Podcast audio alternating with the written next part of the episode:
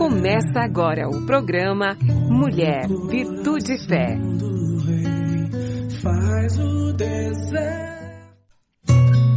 Olá, queridos. Olá, queridas. Sejam muito bem-vindos à nossa programação. Muito obrigada por ter escolhido ficar conosco. A minha oração é que neste período que nós vamos passar juntas, eu e você estejamos grandemente abençoadas por aquele que nos criou. Eu sou a Mirtes e hoje o tema da nossa conversa, da nossa reflexão é mulheres e bastidores. Queridos, as mulheres, elas sempre foram figuras importantes no enredo da história que foi escrita por Deus.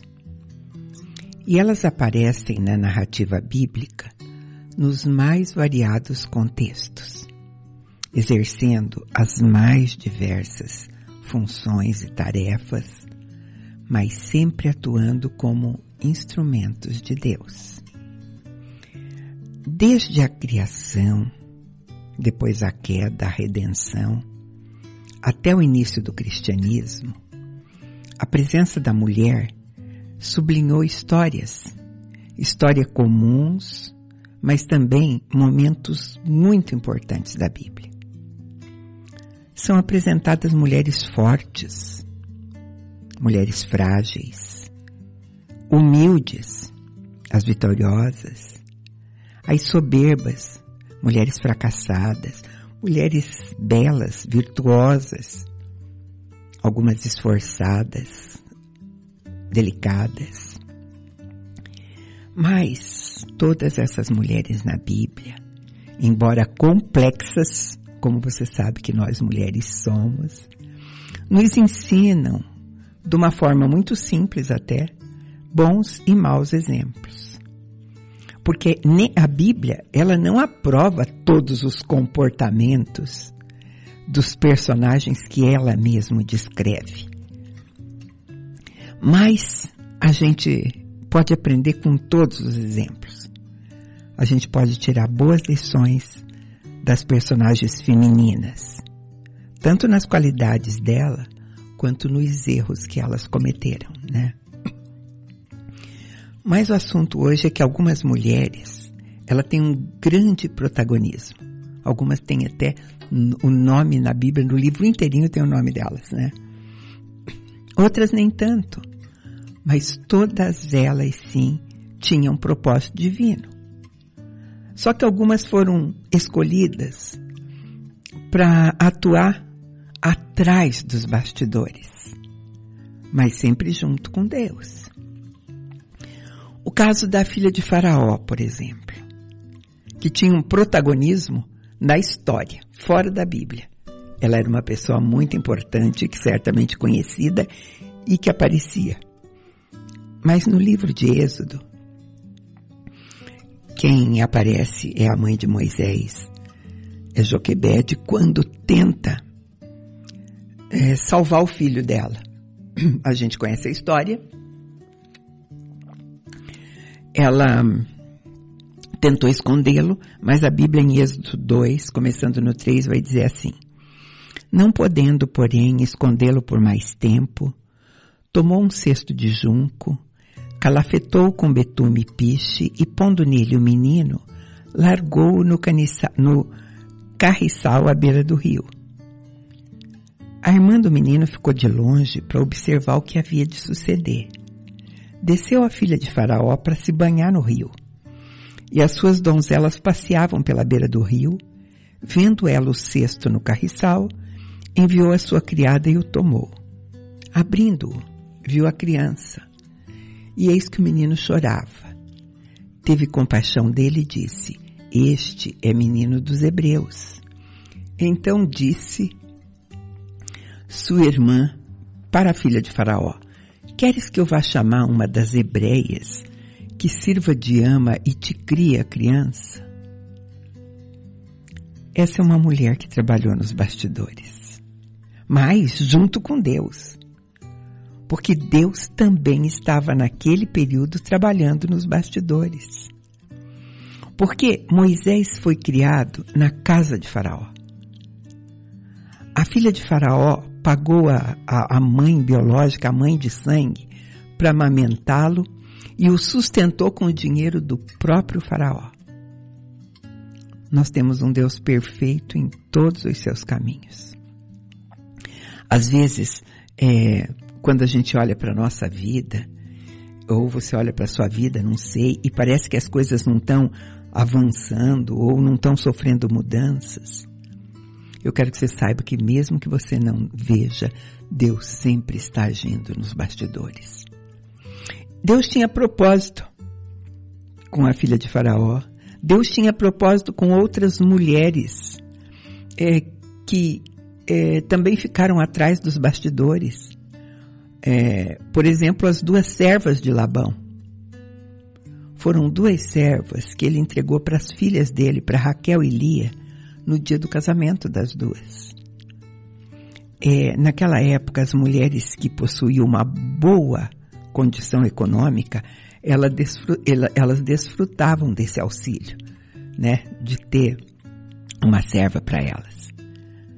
E elas têm nome. Zilpa, ela foi entregue a Lia, no, na primeira semana do casamento de Jacó. E Bila foi entregue para servir Raquel uma semana depois elas foram entregues a Jacó também para engravidar pelas amas dela, pelas donas dela. E, e, e engravidando elas iam conceder direito dos filhos dela àquelas senhoras, né? As senhoras dela, porque essa era uma prática comum na época. Bila concebeu dois filhos. E Raquel deu o nome de Dan, né? de um deles e, e outro de Naftali. Tudo isso por causa da competição dela com Lia, a irmã, né? É, Raquel pensou que por conta desses dois filhos tendo com Bila, ela havia vencido as grandes lutas que ela tinha com a irmã. A outra, chamada Zilpa, também concebeu dois filhos de Jacó.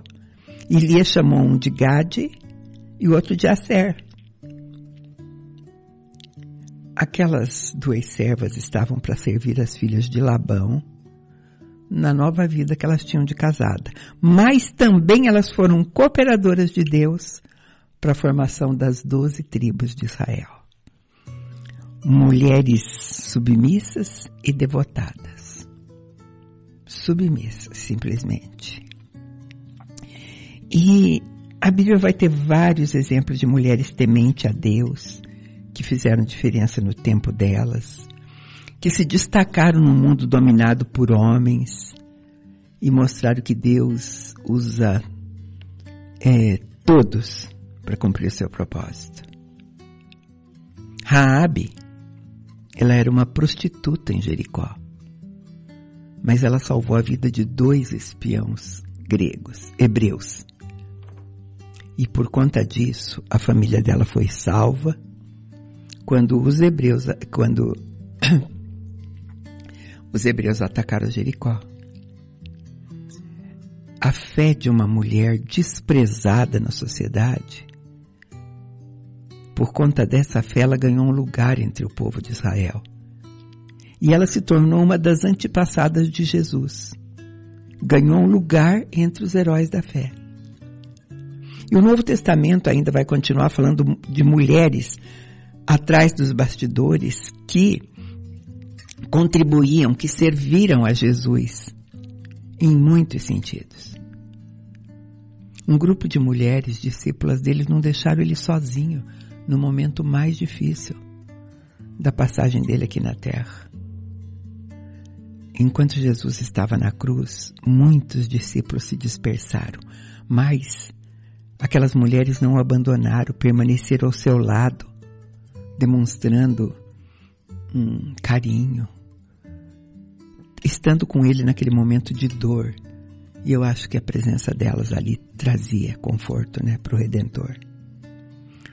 O Novo Testamento vai mostrar outras mulheres servindo na igreja e aos apóstolos.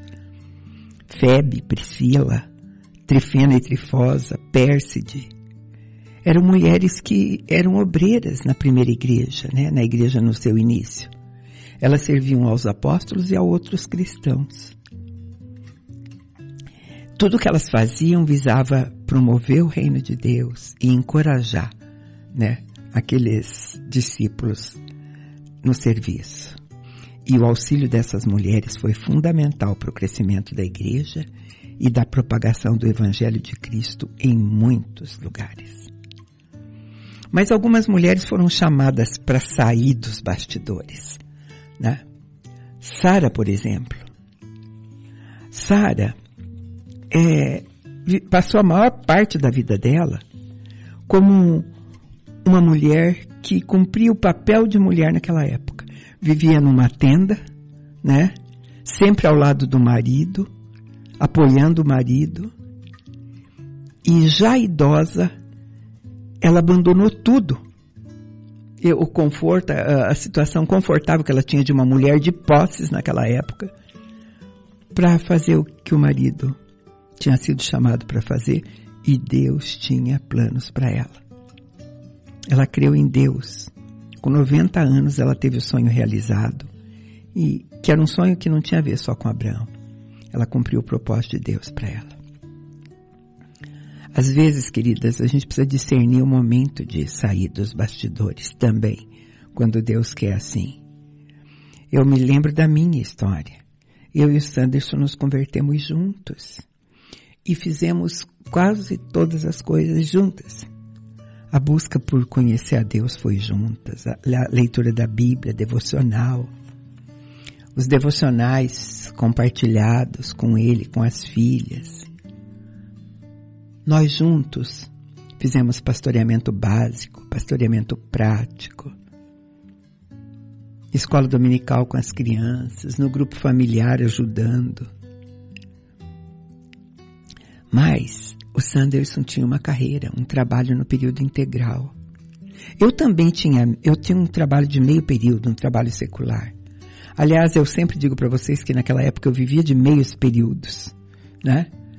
É, meio período para trabalhar, meio período para atender os filhos, meio período para cuidar da casa, meio período para estudar, meios períodos. Mas eu era uma exércita, uma ajudadora.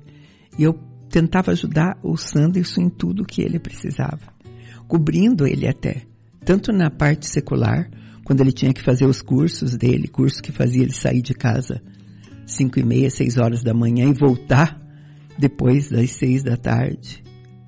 Eu tinha que o dia inteiro cobrir aquela ausência por aquele período. Mas eu ajudava em outras coisas também.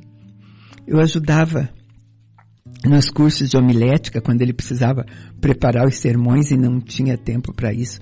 E ele confessava para o professor dele. A, a Mirtz me ajudou. Enfim, eu estava sempre atrás dos bastidores. Aí eu me lembro que numa ministração, um casal de pastores que tinha vindo da América do Norte, eles estavam ministrando para casais. O homem ministrava para os homens e a mulher ministrava para as mulheres. Aquele pastor ministrou sobre a vida do meu marido e a mulher dele, quando eu me ajoelhei, a primeira coisa que ela falou para mim foi: está na hora de você sair dos bastidores.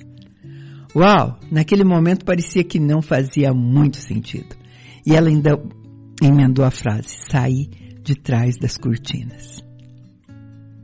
E eu só fui entender o que ela estava falando né? Aquela palavra profética foi fazer sentido anos mais tarde, né?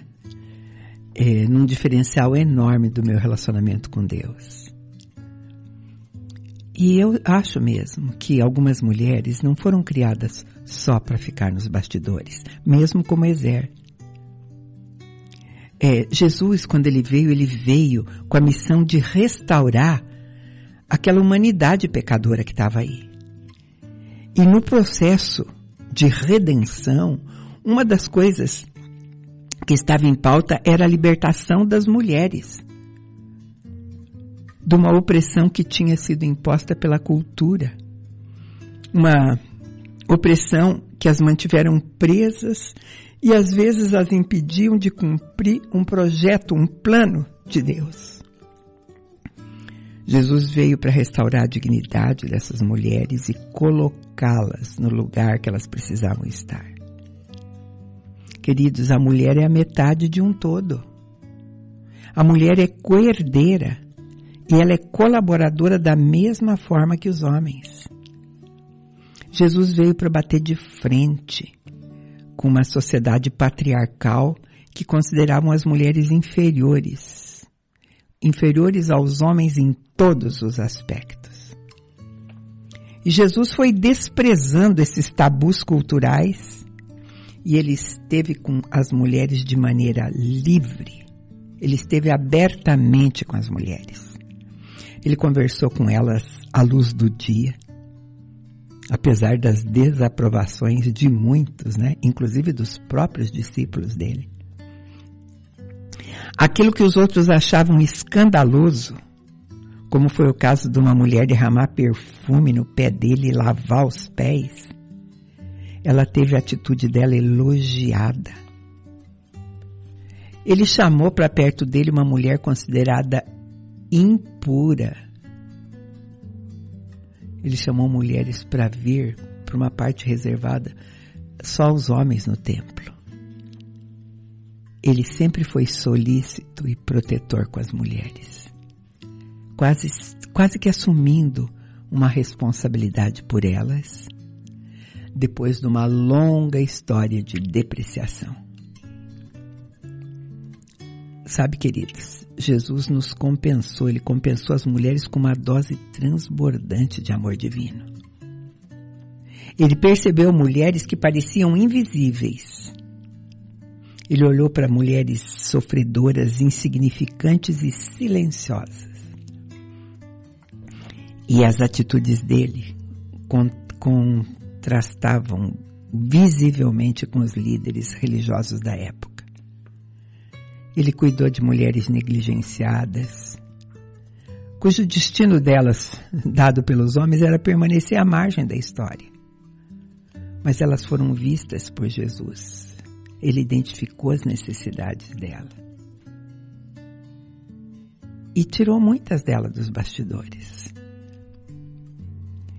Sabe, é, dá para a gente comparar com a cena que está descrita em Mateus 21, 12, que diz que Jesus entrou no templo e expulsou dali aqueles que vendiam, compravam, que ele revirou a mesa dos cambistas, as cadeiras dos que vendiam pombas, uma coisa que era tão natural naquele tempo.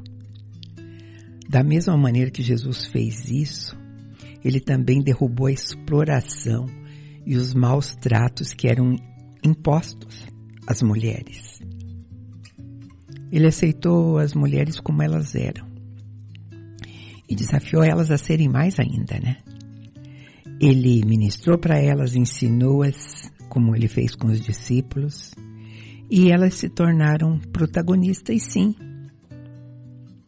Ele mostrou às mulheres é, na encosta de monte, nas ruas, no mercado, à beira do rio, à beira de um posto, na, de um poço, na área do templo reservada só para as mulheres.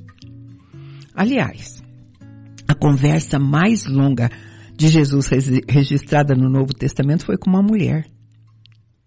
E a primeira palavra que Jesus disse depois de ressuscitado foi: mulher. Queridas, queridos, Jesus arriscou a reputação dele para salvar as mulheres. Ele libertou a, a, as mulheres de séculos e séculos de opressão religiosa, inclusive. Libertou-as de enfermidade, de trevas espirituais. Ele colocou a mulher num lugar de destaque. Lá em Mateus 23, 13, ele diz assim: Em verdade eu vos digo, em todo mundo, onde quer que seja pregado o evangelho, também o que ela fez será contado em sua memória. Uau, essa mulher um lugar de destaque em todo mundo, em qualquer lugar.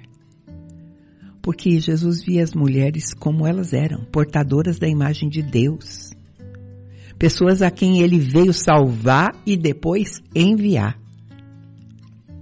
Libertou as mulheres de um passado doloroso, não fez distinção entre homem e mulher, entre casado e solteiro, entre velho e moço, entre patrão e servo.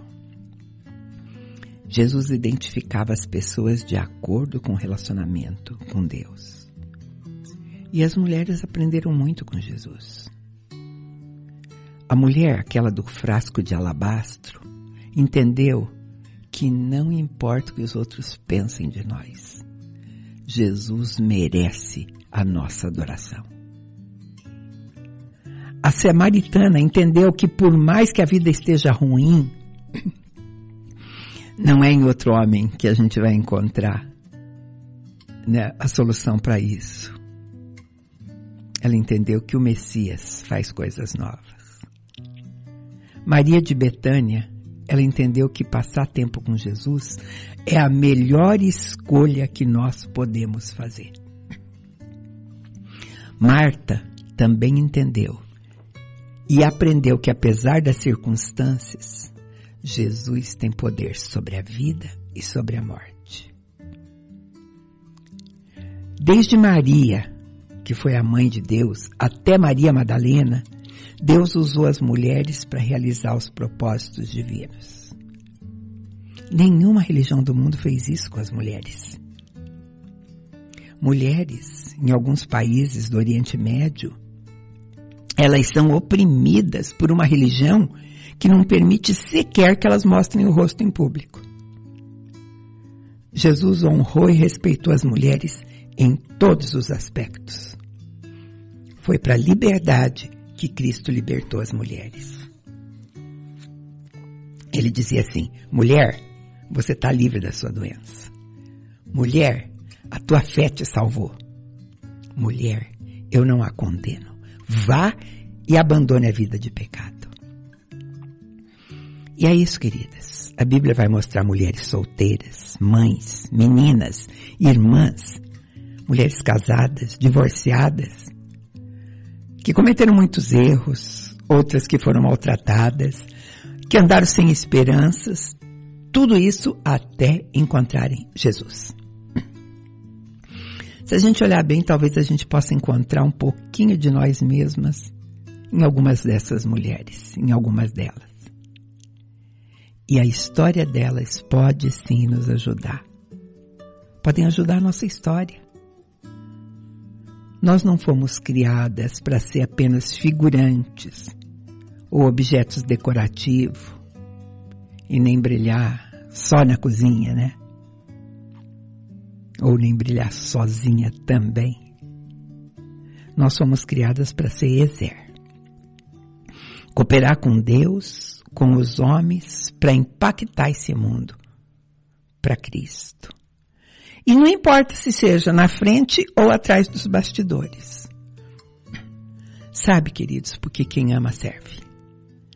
Quem ama serve a Deus, serve a família, serve aos outros, serve principalmente aqueles que têm servido ao Senhor. E faz tudo como se a Deus fizesse. Aparecendo ou não, recebendo honras ou não. Talvez eu preciso lembrar, não só você que está me ouvindo agora, mas a mim também, de uma frase muito conhecida, que foi dita por uma mulher órfã, que tinha tudo para viver atrás das cortinas, que era ignorada por uma nação e saiu daquele lugar para se tornar uma rainha. A frase dita para ela foi assim: quem sabe se não foi para esse momento, para um momento como esse, que você foi escolhida para glorificar Deus. Deus te abençoe.